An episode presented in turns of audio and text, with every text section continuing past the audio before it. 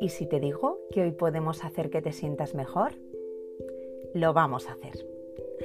Hola, soy Inma González, coach especialista en separación y divorcio, y te doy la bienvenida a este ratito juntos en el que te invitaré a pensar y muchas veces actuar en el caso que estés viviendo una separación o divorcio. El episodio de hoy está dedicado al autocuidado un tema precioso y del que fácilmente nos olvidamos por mil razones, pero hoy yo te voy a dar más de mil otras razones para que sí lo practiques. El tema de hoy, fundamental para todos, lo voy a unir con una entrevista sobre el autocuidado que acaban de hacerme en la revista norteamericana Authority Magazine y me ha hecho especial ilusión porque es una publicación de muchísima calidad y con mucha ciencia por detrás siempre. Y a mí eso me encanta. Por aquí os dejaré el enlace por si queréis leerla completa y en inglés. Así que combinaré algunas de mis respuestas a las preguntas, compartiré contigo algunas de las prácticas de autocuidado que yo hago y son útiles para mí, con información extra y con algo de trabajo para ti. Vete preparando ese cuaderno porque hoy vamos fuerte y bonito. En el caso del tema de nuestros podcasts, el autocuidado es especialmente importante y yo diría que un elemento clave para recuperarse de una separación o divorcio.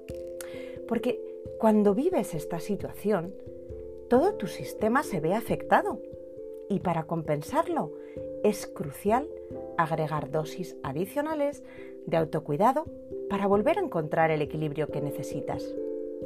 Así que hoy Vamos a empezar por explorar juntos qué significa este concepto del autocuidado que está creciendo tanto en popularidad, especialmente desde la psicología positiva, y la investigación le está dando por fin la importancia que se merece en nuestras vidas.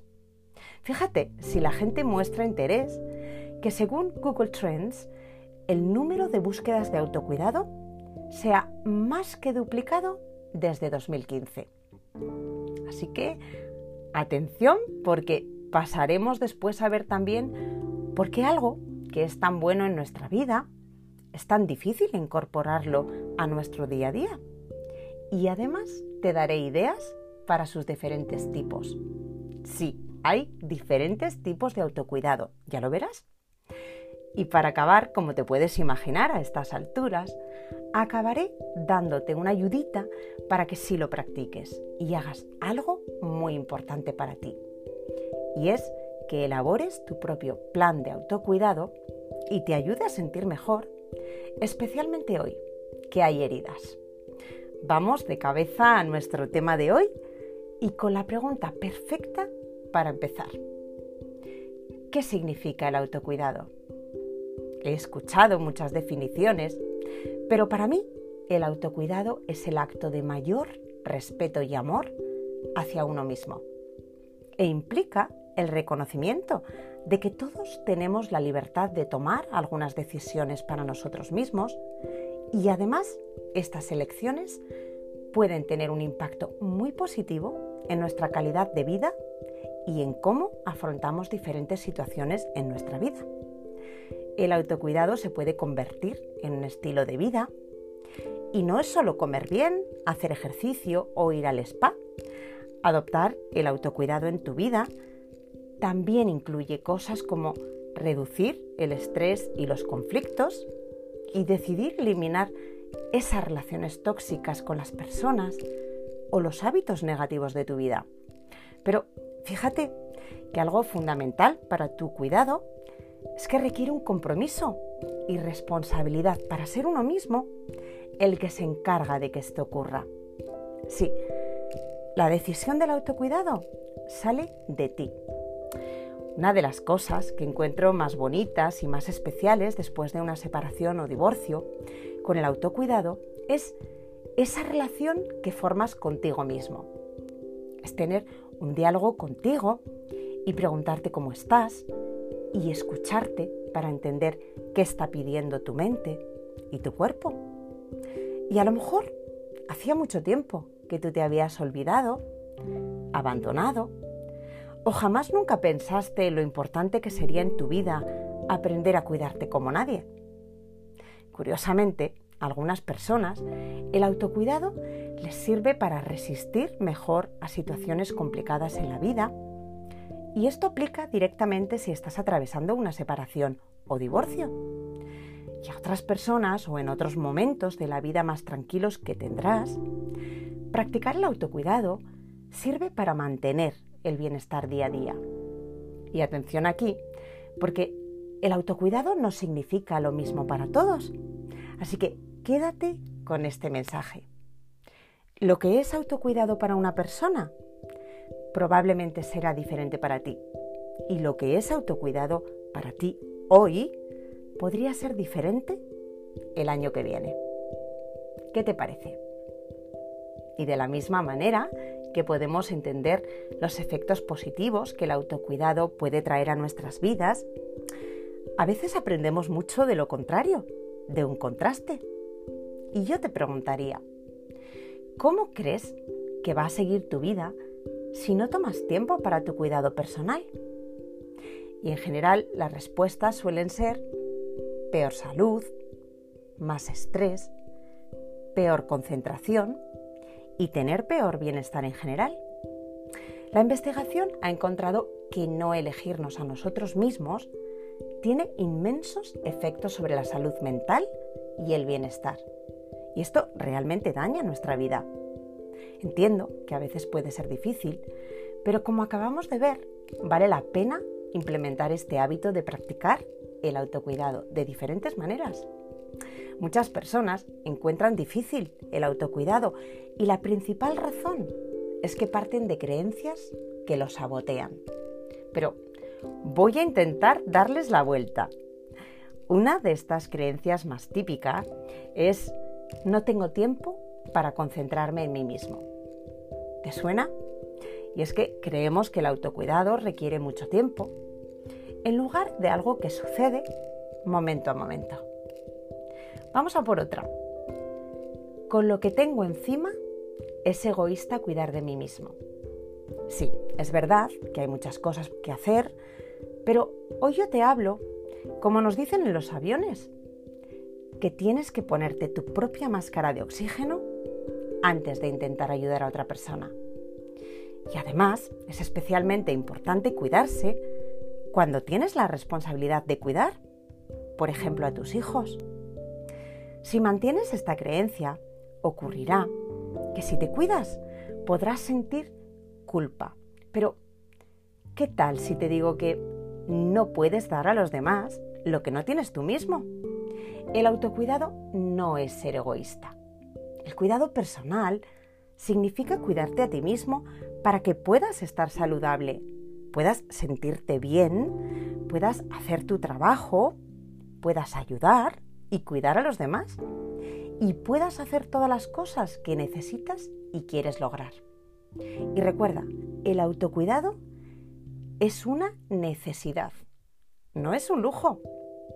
Lo maravilloso es que cuando el autocuidado se practica regularmente, los beneficios son amplios e incluso se han relacionado con resultados positivos para la salud, como son la reducción del estrés, la mejora del sistema inmunológico, el aumento de la productividad y una mayor autoestima. Pero claro, ya lo comenté al principio, que hay diferentes tipos de autocuidado en diferentes categorías y te voy a dar ideas para que vayas ya tomando nota. Por un lado, tenemos el autocuidado emocional. Es como diálogo interno que tenemos con nosotros mismos. Y aquí cabe todo lo que traiga paz y bienestar para ti, desde baños de burbujas, decir no a las cosas que te causan estrés innecesario, darte permiso para hacer una pausa o planear tomar un café con un amigo. También tenemos el autocuidado físico. Y aquí hablamos de cómo priorizar el sueño, adoptar una rutina de ejercicios que puedas seguir, elegir alimentos saludables y nutritivos en lugar de alimentos altamente procesados que a veces elegimos por comodidad y uno muy especial, que es el autocuidado espiritual, como asistir a un servicio religioso, pasar tiempo en la naturaleza, meditar, escribir una lista de gratitud. Pero además, el autocuidado se divide en dos categorías más, temporal y duradero. Y lo voy a explicar. Un ejemplo de autocuidado temporal es ir a cenar con un amigo. Te beneficiarás de la conexión social, pero no durará mucho después de que cada uno vuelva a su casa. Aunque es importantísimo tener esos momentos. Y en cambio, el autocuidado duradero, por otro lado, tiene efectos más permanentes. Un ejemplo de esto es practicar lo que llamamos la atención plena o mindfulness regularmente. Pero es aquí donde, y esto yo lo encuentro fascinante, porque practicarlo conduce a cambios cerebrales.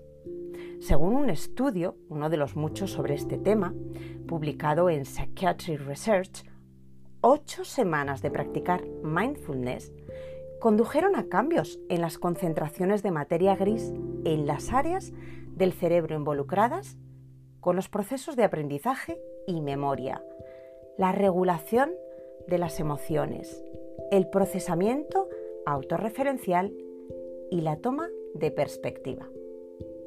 Maravilloso que podemos nosotros mismos diseñarnos de esta forma.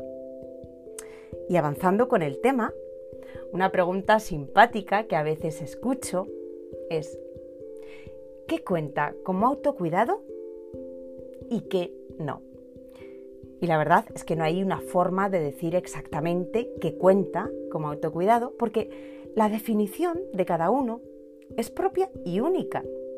El cuidado personal no tiene que consistir en rellenar tu calendario con experiencias o actividades lujosas que cuestan mucho dinero. Ahora bien, si una manicura o un masaje o cualquier otra actividad de mimos te ayuda a desestresarte, a sacar tiempo para ti, pues sí, cuenta como autocuidado. Y otro ejemplo, y este no cuesta nada, puede ser que encuentres maneras de hacer que las tareas diarias, tus rutinas, sean más agradables. Por ejemplo, algo muy simple, tu ducha diaria. Elige un jabón con un aroma que te guste y concéntrate en las sensaciones físicas de la ducha y conecta con lo que sientes. ¿A qué huele ese jabón? ¿Y tu piel? ¿Cómo se siente el agua tibia en tu piel? Esas pequeñas cositas a las que si les ponemos atención nos hacen sentir bien y traen paz. Las tareas diarias, como hacer la cama por la mañana, también son ejemplos de cuidado personal, o pueden serlo. Aquí es donde entra en juego esa individualidad, porque para algunas personas no hay forma de hacer que una cama se sienta como cuidado personal. Puede sentirse como una tarea, pero fíjate que otra vez, si le pones atención, te da una sensación de logro y orden desde el primer día, que lo tendrás contigo incluso si el resto del día se descarrila. Y a veces, cuando tienes un mal día, son esas prácticas pequeñitas de autocuidado las que traen la calma suficiente para ayudarnos a pasar el día y despertar de mejor humor mañana. Pero requiere un compromiso, intención y elegir que vas a hacer tus cosas desde la compasión y el cariño hacia ti. Y esto significa que los días que estás más de bajón, simplemente hacer las cosas pequeñas, con calma y ternura, pues está muy bien. Y otros días puedes hacer cosas más grandes para ti y planearlas en la agenda. Y ahora que ya vamos conociendo más del autocuidado, vamos a entrar en zona de acción. Como ya te comenté al comienzo, como he basado este episodio en la entrevista que hice hablando de autocuidado, sin duda quería compartir aquí mi respuesta a las cinco maneras de autocuidado basadas en la investigación que yo recomiendo y además practico. Y hoy te las cuento. Cuaderno y bolígrafo desde ahora, que vamos con la primera. Cultiva emociones positivas. Todas las emociones tienen su función, pero los estudios han encontrado que las personas se encuentran en su mejor momento y son capaces de todo cuando tienen al menos tres veces más emociones positivas que emociones negativas. Por lo tanto, vale la pena pensar e identificar lo que te ayuda a sentir en estos, como yo les llamo, los 10 grandes. Alegría, gratitud, serenidad, interés, esperanza, orgullo, diversión, inspiración, asombro y amor. Una vez que hayas asociado las actividades, eventos o personas que te ayudan a sentir estas emociones positivas, asegúrate que formen parte de tu vida diaria y te lo recuerdo, tres veces más de positivas que de negativas. Vete a por ellas. La segunda, recarga. Esto es fundamental. Planifica actividades relajantes que disfrutes. Planifica tu tiempo de inactividad y asegúrate de dormir las horas que tu cuerpo necesita. Estamos en una cultura donde estar ocupado se percibe como un signo de importancia y tendemos a subestimar la importancia de la tranquilidad, reflexión y de saborear los pequeños placeres diarios de la vida. Si sientes que quieres añadir un componente que pueda beneficiar tu relajación, apunta bien esto. Escucha música con tonos binaurales. Investígalo en Google. Tonos binaurales, ya que puede reducir el cortisol, una hormona importante del estrés. Y te lo recomiendo desde que te levantas y antes de acostarte. A mí me encanta esto. La tercera, mantente activo y realiza actividades físicas. ¿Cómo no iba a recomendarte esto? Pero ya sabes también que no es cosa mía solo. La investigación ha demostrado que estar físicamente activo reduce también el estrés, la ansiedad y promueve esas emociones positivas. Elige tu actividad desde un paseo hasta un entrenamiento más intenso. Hay muchísimas opciones. Y si puedes estar al aire libre, mejor, porque también tendrás los beneficios del sol, si hay suerte, la luz, el aire fresco y la naturaleza, que son factores clave para hacernos sentir bien. Vamos con el cuarto. Pasa tiempo de calidad con personas que amas o con personas que encuentras interesantes y que tengan un impacto positivo en tu vida. Y aquí tengo que decir que lo contrario también es real. Estar con personas que te hacen sentir mal tienen impacto negativo en tu bienestar. Así que asegúrate de minimizar o eliminar las relaciones que tienen conflictos constantes o que no benefician tu bienestar. Y esto ya lo hemos comentado en otros episodios importantísimo evitar el conflicto en tu vida. Los estudios han demostrado que cultivar y mantener relaciones de calidad pueden ayudar a disminuir el estrés, aumentar la felicidad y mejorar el bienestar. Es increíble cuánto las personas con las que estamos bien conectados y nos apoyan pueden protegernos contra los problemas de salud mental. Y por supuesto, no olvides pasar tiempo con las personas con las que te ríes, porque es así, es la mejor vitamina de refuerzo que puedes tomar. Y el último y quinto, dedica tiempo para crear tu plan de autocuidado. He dejado el más importante para el final. Es fundamental aprender a escucharte a ti mismo y ver qué funciona bien para ti y qué no. Y atención a esto porque aprender a prestar atención a lo que es útil y a lo que no es útil requiere práctica, porque lo que ayuda a algunas personas puede ser diferente para otras. Identifica lo que individualmente va bien para ti e inclúyelo en tus rutinas. Y cuando diseñes tu plan, mira también cada factor que puede afectar negativamente a tu bienestar y piensa cómo puedes reducirlos.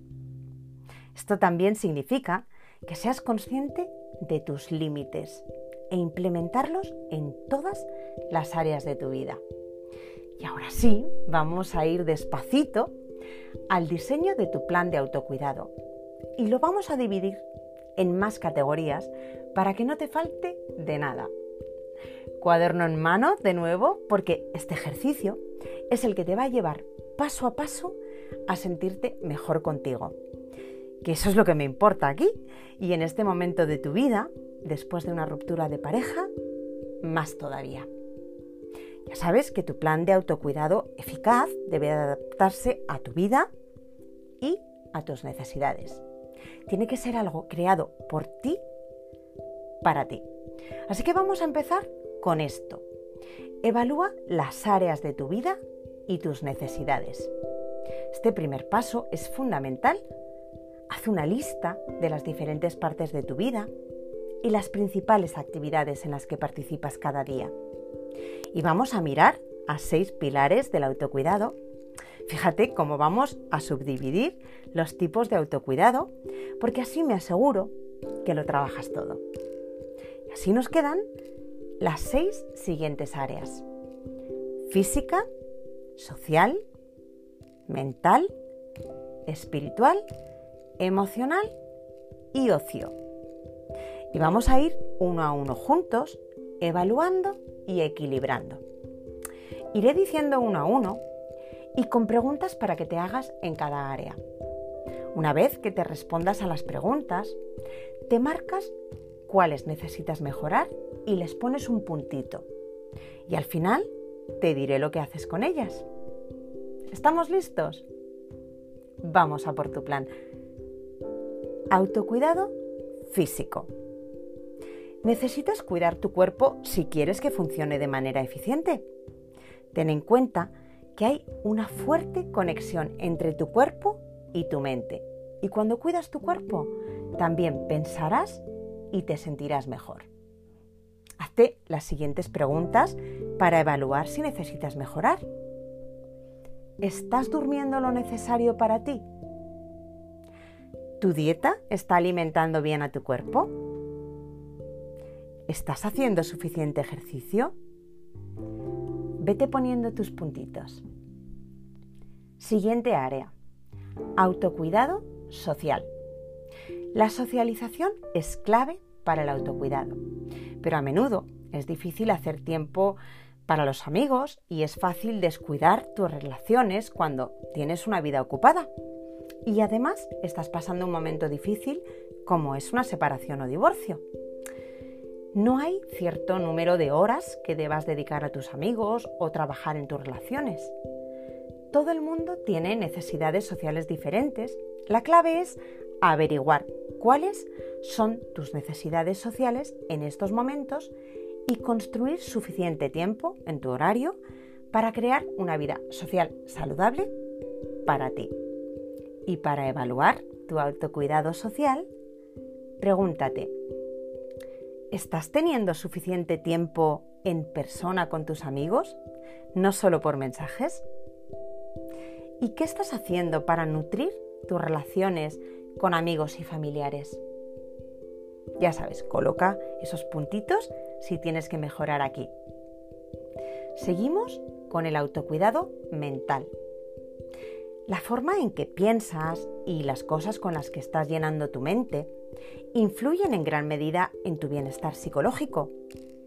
El autocuidado mental incluye hacer cosas que mantienen tu mente activa, como aprender sobre un tema que te fascina, leer libros o ver películas que te inspiren y alimenten tu mente.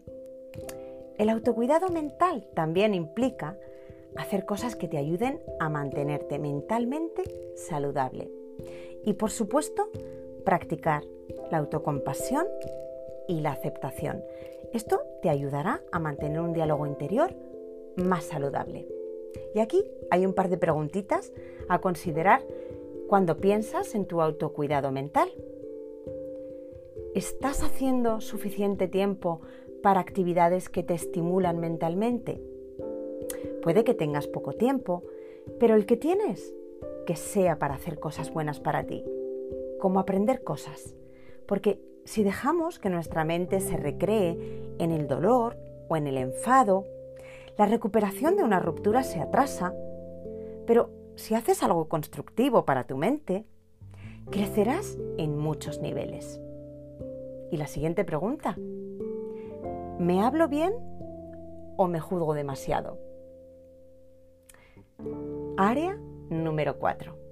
Autocuidado espiritual. La investigación muestra que un estilo de vida que incluye religión o espiritualidad es generalmente un estilo de vida más saludable. Nutrir tu espíritu, sin embargo, no tiene que involucrar a la religión. Se refiere a cualquier cosa que te ayude a desarrollar un sentido más profundo de tu vida. Y puede ser la meditación o sí, rezar. Aquí tú también eliges. Y al considerar tu vida espiritual, te puedes preguntar, ¿estás haciendo algo que conecta contigo y te da profundidad, que te hace sentir bien? Con esta seguro que te he dejado pensando y de eso se trata. Puede ser la más complicada de encontrar, pero cuando la tienes, de la forma que elijas, te dará mucha paz. La quinta, autocuidado emocional. El autocuidado emocional puede incluir actividades que te ayuden a reconocer y expresar tus sentimientos con seguridad. Y aquí puede estar incluido hablar con un amigo sobre cómo te sientes, a reservar tiempo para actividades de ocio que te ayuden a procesar tus emociones o a desarrollar herramientas que reaccionan de una forma saludable a tus emociones, sean cuales sean y vengan las que vengan. Y las preguntas aquí serían, ¿tienes formas saludables de procesar tus emociones? ¿Incorporas actividades en tu vida que te ayudan a sentirte recargado? Aquí es, por ejemplo, donde puedes considerar los factores estresantes que tienes en tu vida y piensa cómo podrías reducirlos, como ya te comenté. Área número 6 y última. Ocio. Esta es buenísima. Aquí quiero que te lo pases bien y que encuentres ratitos de poner a un lado las complicaciones de tu vida en estos momentos y te acuerdes de que hay más vida para ti que llorar, que estar con dolor o con miedos. Así que esto es muy importante. Sé que puede ser difícil para muchas personas después de una separación o divorcio. Y en cambio para otras es todo lo contrario. Empiezan a salir y a hacer mil cosas sin parar. Aquí yo recomiendo equilibrio para poder procesar con calma y colocar cada cosa en su sitio. Pero en el camino busca oportunidades y planéalas para tener momentos de risa, de aventura y de sentirte vivo o viva. Porque cuando incluyes esto en tu vida, los problemas se hacen mucho más llevables. Y la pregunta aquí, muy simple y muy directa. ¿Qué has hecho esta semana para divertirte? Si la respuesta es cero, asegúrate de incluirlo. Ya sé que te estoy haciendo pensar mucho, pero eso es bueno, porque esto es lo que te va a dar conciencia, claridad y la información necesaria para planear cómo cuidarte mejor. Ahora que ya tienes las seis áreas pensaditas y si has hecho el ejercicio, ya podrás ver los puntos claramente donde necesitas planear para actuar. Y si no lo has podido hacer, escuchas este episodio de nuevo, despacito, y lo anotas todo bien. Y en cada área en la que has marcado puntito porque hay que mejorar, planeas una acción que sí puedes hacer esta semana. Y las vas escribiendo. Después te haces tu lista debajo del título, plan de mi autocuidado, y pones juntas todas esas pequeñas o grandes cosas que sí puedes empezar a hacer.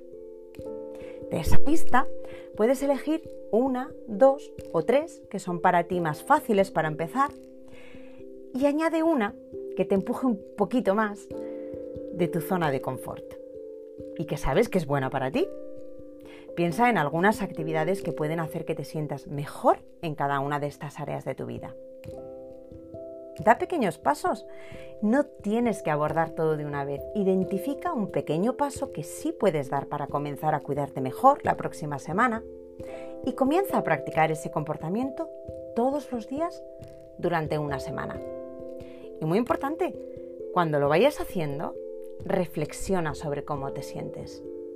Y por cierto, añade prácticas adicionales cuando vayas asimilando las primeras, porque una vez que empieces, te va a encantar. Recuerda que el autocuidado comienza desde lo más simple y requiere que lo pienses y que lo implementes. Y mira, hay dos momentos en el día que son clave. El de la mañana, al despertar, y este te va a ayudar a poner el tono que vas a llevar el resto del día. Y un otro momento clave es el de la noche, antes de acostarte, donde puedes reflexionar sobre lo que estás agradecido, poner tu teléfono en modo avión y librarte de todo, y disfruta de tu descanso. Haya pasado lo que haya pasado hoy, mañana será otro día. Y si vas dando esos pasitos, estarás dando un gran salto para el cambio, pero a mejor contigo mismo. Y eso es precisamente lo que te hace falta hoy, para tu mañana también.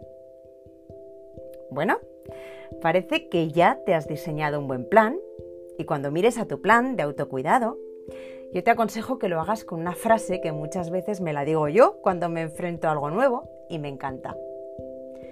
Esto es duro, pero yo también.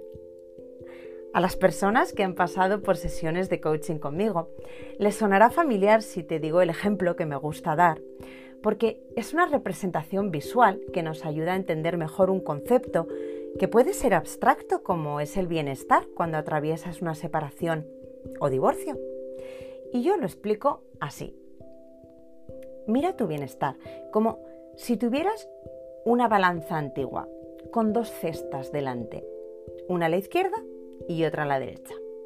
La cesta de la izquierda es esa que pesa tanto ahora porque se te llenó de miedo, de dolor, de tristeza, de enfado. Pero ¿sabes qué? Hay otra cesta a la derecha que está esperándote y hoy está muy vacía. Y en esa cesta puedes poner todo aquello que te haga sentir bien y se llama autocuidado. Échale una doble dosis para que tenga más fuerza que la otra cesta que te lleva para abajo. Y si te hace falta dosis triple, se la das. Tu responsabilidad es cuidarte a ti y compensar con todo el cariño hacia ti para equilibrar. Y lo haces. Y para ir terminando con este episodio, he elegido la definición de autocuidado más bonita que leí una vez, pero no me acuerdo dónde ni de quién, y decía así. Autocuidado podría ser cualquier cosa que haga flotar tu barco, cualquier cosa que te ponga una sonrisa en la cara, cualquier cosa que te haga sentir cuidado, incluso si eres tú quien cuida de ti mismo. Y hasta aquí hemos llegado hablando del autocuidado y te quedas con un buen plan por delante. Así que yo te doy las gracias por seguir demostrándome tanta fidelidad, confianza y cariño desde tantos lugares. Para los que me preguntáis por otros medios, por sesiones de coaching para tu caso particular, la mejor manera siempre es a través de un email, porque estos sí los leo todos. Y desde aquí te animo a que te suscribas al podcast, compártelo y también se pueden escuchar desde mi página web. El enlace está en la descripción del show. Muchas gracias una vez más por acompañarme en este episodio y espero que te unas a muchos más, porque definitivamente tenemos mucho que hablar. Con todo mi cariño, hasta la próxima.